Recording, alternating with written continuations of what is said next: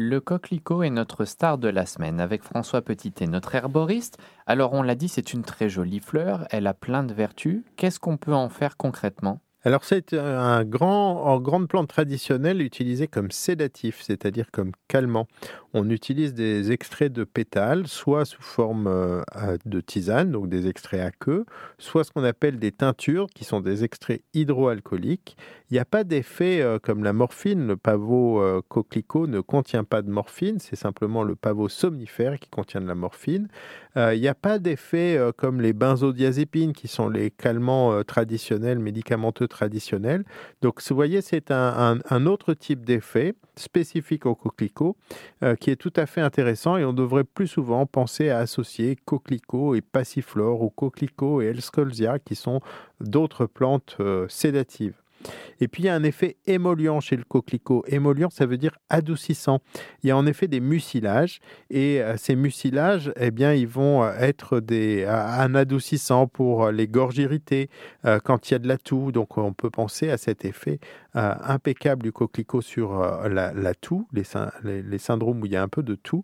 C'est utile contre la toux et le stress à la fois, pourtant les deux sont pas souvent liés. Non, mais c'est deux indications différentes. Par exemple, c'est un, remède très traditionnel du sommeil euh, chez les enfants, euh, parce qu'il est très bien toléré. On peut en donner aux enfants. Donc, trouble de l'anxiété et du sommeil chez les enfants et chez les adultes, bien entendu.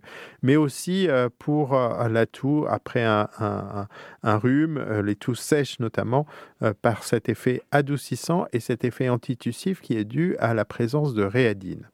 Donc c'est une plante sympathique en tisane.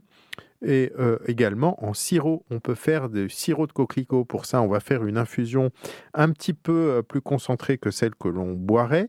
Et on va ajouter deux parts de sucre pour une part d'infusion euh, concentrée. Et en faisant chauffer ce sucre, on va dissoudre le sucre avec l'infusion de coquelicot et faire ce qu'on appelle un sirop.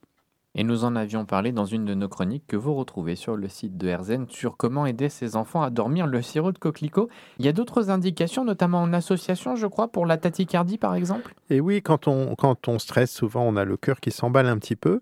C'est euh, une des conséquences assez traditionnelles de, de, l'anxiété et du stress. Et le coquelicot peut être intéressant là. Et euh, une association auquel on peut penser pour euh, cette accélération cardiaque due au stress, eh bien c'est l'aubépine avec le coquelicot. Donc on combine les principes actifs du coquelicot qui sont euh, des, euh, des calmants et puis les principes actifs de l'aubépine qui vont agir surtout au niveau cardiaque pour ralentir le cœur. Mais euh, le coquelicot peut être aussi utilisé dans d'autres indications, en cuisine par exemple. il est parfaitement consommable, sa couleur rouge est attractive, on va pouvoir faire des, des tisanes, des coulis pour décorer des salades.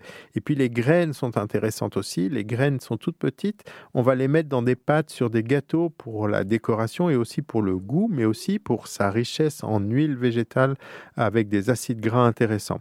Et puis, euh, ceux qui sont passionnés de cosmétiques vont pouvoir aussi utiliser euh, euh, le coquelicot, l'huile de graines, peut être utilisée en, comme démaquillant. on peut même utiliser de l'huile de graines sur les cheveux. En général, c'est des, des, graines qui sont issues du pavot somnifère et pas du coquelicot. Euh, mais euh, on va aussi utiliser des extraits. Les extraits sont intéressants parce qu'ils vont être euh, rosés, rouges et on dit qu'ils donnent bon teint.